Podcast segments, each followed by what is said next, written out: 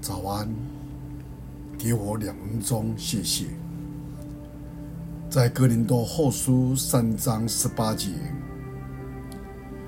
我们得以看见主的荣光，好像从镜子里仿照，就变成主的形象。华特迈尔是位知名度的广播布道家，他曾经说过一个故事。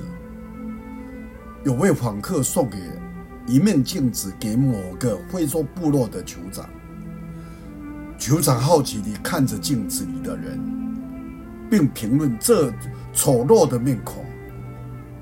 等到他明白镜中的人就是自己时，酋长变得十分的愤怒，立刻把镜子摔在地上。使徒雅各将上帝的话。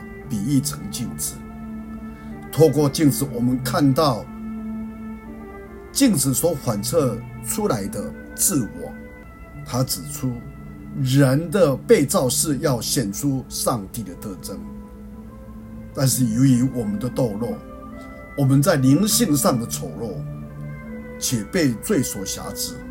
不过，一旦我们信靠了主，我们在灵里就得重生，因此，当我们查考圣经的时候，我们并能以上帝的眼光来看自己，因为我们原本丑陋的本质已经转换成有主的荣美的样式，而自那一刻起，我们便渐渐的成长，而越来越像主耶稣基督。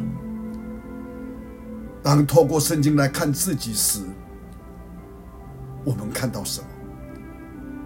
你是否因为怕看到自己的丑陋的外貌而不想看圣经呢？神的话，或者你心存感恩地读经，并以儿女看你的方式来看待自己，真正做一个重生得救上帝的儿女，并且越来越像主所爱的。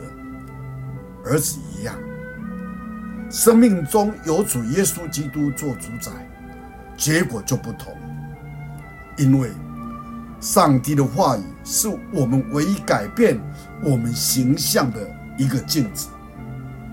求主帮助我们，我们一起来祷告。父神，我们知道你的话一解开，就发出了亮光，使我们这个义人。愚拙的人就能够通达。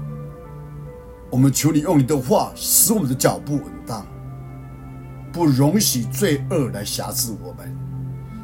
求你用你的灵光光照你的儿女，又将你的利利教训我。